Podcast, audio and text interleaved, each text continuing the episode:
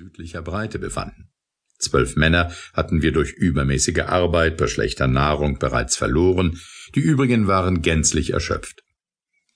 Am 5. November, dem Anfang des Sommers unter diesen Breitengraden, war das Wetter trübe. Die Matrosen gewahrten ein Felsenriff in der Entfernung einer halben Kabellänge. Der Wind war so stark, dass wir darauf hingetrieben wurden und scheiterten. Sechs von der Mannschaft, worunter ich mich befand, hatten das Boot ausgesetzt und suchten vom Schiff und dem Felsenriff loszukommen.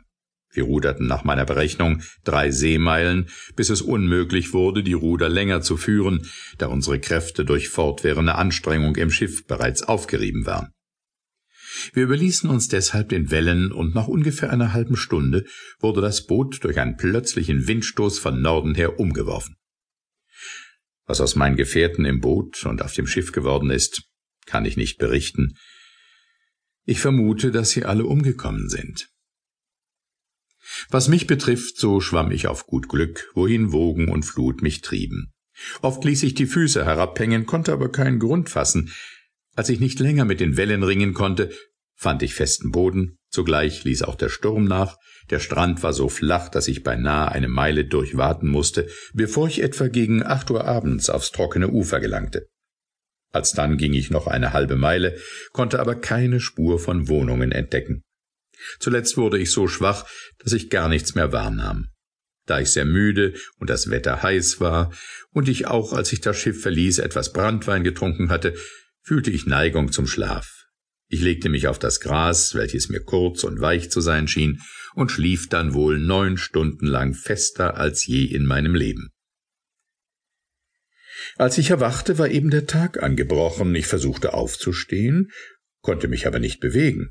Ich lag auf dem Rücken und bemerkte, dass meine Arme und Beine festgebunden am Boden hafteten. Dasselbe war mit meinen sehr langen und dicken Haaren der Fall. Auch fühlte ich mehrere kleine Wunden am ganzen Leib, von den Schulterhöhlen bis zu den Schenkeln herab. Ich konnte nur aufwärts blicken, die Sonne war heiß und ihr Licht blendete meine Augen.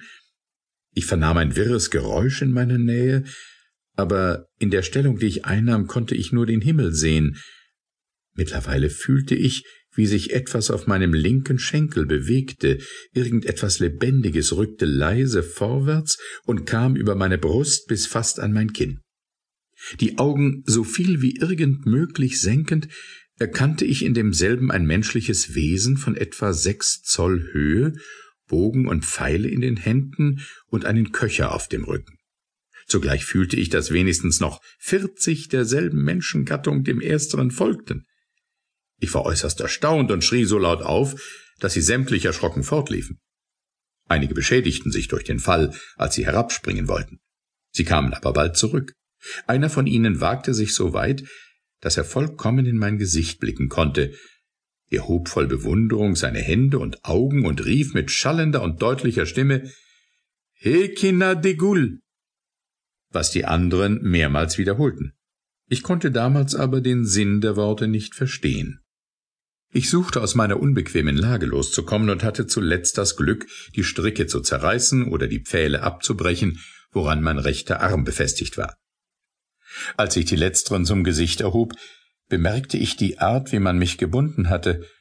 Durch einen heftigen Ruck, der mir viel Schmerz verursachte, machte ich die Banden, welche meine Haare auf der rechten Seite hielten, etwas locker, so dass ich imstande war, meinen Kopf zwei Zoll hoch zu heben, Allein die Geschöpfe liefen noch einmal fort, ehe ich eines derselben ergreifen konnte, worauf ein sehr lauter Ruf Dolgo Fonak von mehreren Stimmen hörbar wurde. Sogleich trafen mehr als hundert Pfeile meine linke Hand, die mich wie Nadeln stachen. Auch wurde eine andere Salve in die Luft geschossen, so wie wir in Europa Bomben schleudern. Ich glaube, eine Menge Pfeile fiel auf meinen Körper, ich habe sie aber nicht gefühlt. Einige richteten ihre Geschosse auf mein Gesicht, das ich sogleich mit der rechten Hand bedeckte. Als dieser Pfeilschauer vorüber war, begann ich wegen meiner Schmerzen zu seufzen, ich suchte mich wieder loszumachen und erhielt noch eine zweite Salve. Einige suchten mit Speeren in meine Seite zu stechen, zum Glück aber trug ich ein Wams von Büffelleder, das sie nicht durchbohren konnten. Ich hielt es für das Klügste, regungslos liegen zu bleiben, bis die Nacht einbräche. Da meine linke Hand bereits von den Banden gelöst war, konnte ich mich leicht gänzlich befreien, und was die Einwohner betraf, so hegte ich die Überzeugung, ihrem größten Heer